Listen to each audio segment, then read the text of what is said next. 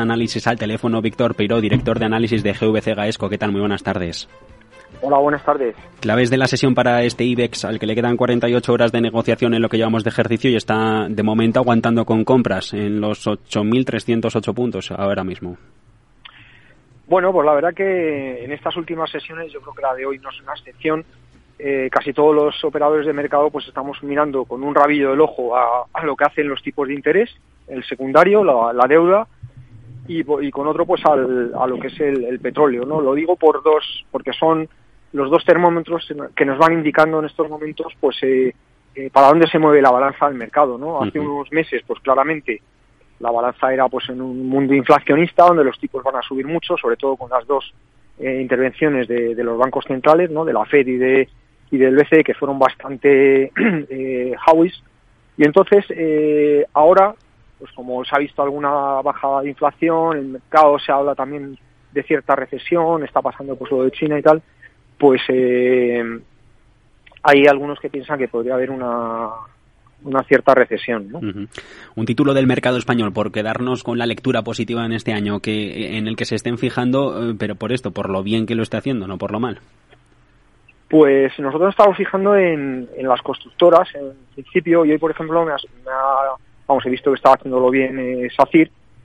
También algunas empresas de, automoción, de industria auxiliar de automoción, como CIE, que también lo estaba haciendo bien, son empresas para las que apostamos para el año que viene. Creemos que han estado muy penalizadas durante el pasado por todos los temas de traslación de precios de los costes de, las energías y de las materias primas que se han trasladado pues más tarde eh, o con un decalaje a los clientes pero que el año, vamos, este, el año 2023 pensamos que van a recuperar terreno en ese sentido.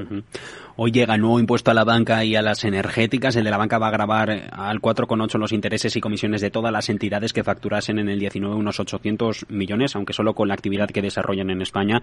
El de las energéticas va por el 1,2 eh, sobre las cifras de negocio de las firmas que facturarán mm, más de mil millones en el prepandemia, en el ejercicio prepandemia. Con sus matices, ¿se van a ver mm, afectadas en bolsa las utilities o entidades por las consecuencias por esta, por las consecuencias de estos impuestos o ya se ha descontado todo y vamos a otra cosa?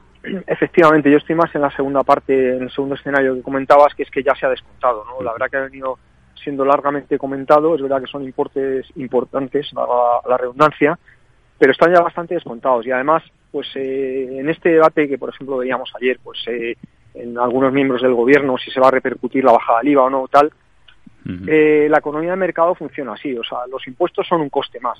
O sea, tú como accionista o como empresario tienes unos objetivos de rentabilidad y si te suben los costes de la luz, pues tienes que buscar la manera de, mantener esa rentabilidad, pues o subiendo los precios o bajando los costes y si te sube otro coste, que son los impuestos, pues lo mismo, ¿no? Entonces, ¿que se van a trasladar o no? Pues yo creo que en algunos casos, en el caso de las energéticas, es casi eh, casi inevitable, yo creo que se, se irá trasladando poco a poco.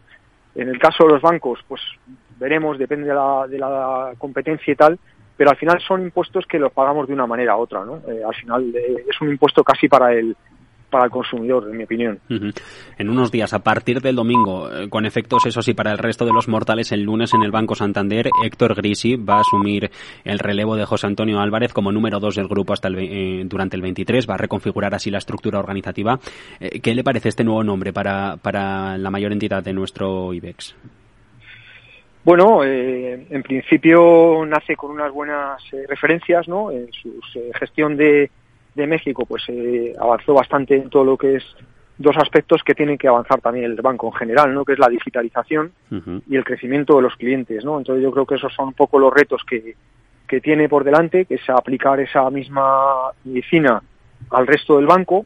Por supuesto, de cara a los mercados, la principal, el principal tarea que tiene pues es eh, recuperar la cotización, porque lleva una evolución mucho más pobre que otras entidades. Es verdad que no está tan afectada a nivel global por la subida de tipos como puede estar una, una entidad local aquí en España, que sí que se beneficia quizá un poco más, pero bueno, tienen que poner los medios para que esa para que esa cotización pues se recupere el, tiempo perdido, ¿no? Y luego pues eh, bueno, pues eh, al final eh, tiene un investor day ya fijado para el 28 de febrero y ahí es cuando los mercados pues van a van a esperar alguna novedad, ¿no? Pues en cuanto a dividendo o en cuanto a algún tipo de, de operación o o redondea un poco del grupo, ¿no? Controlar las filiales, todo ese tipo de cosas.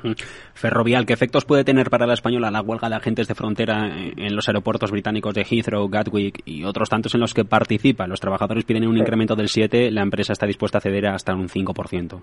Sí. Bueno, yo creo muy poco muy poco impacto, ¿no? Porque al final eh, Heathrow ya con, con las ventas que hizo pesa menos en la cotización. Hay otros activos en los cuales pues se está poniendo ahora más o proviene más el crecimiento para la empresa y ahí, bueno, pues al final que haya unos cuantos días de huelga, por supuesto que es negativo y le puede afectar, pero creemos que no es eh, tan relevante para la cotización. Víctor Piro, director de análisis de GVC GAESCO. Muchas gracias, un saludo y feliz año. Venga, igualmente, feliz año.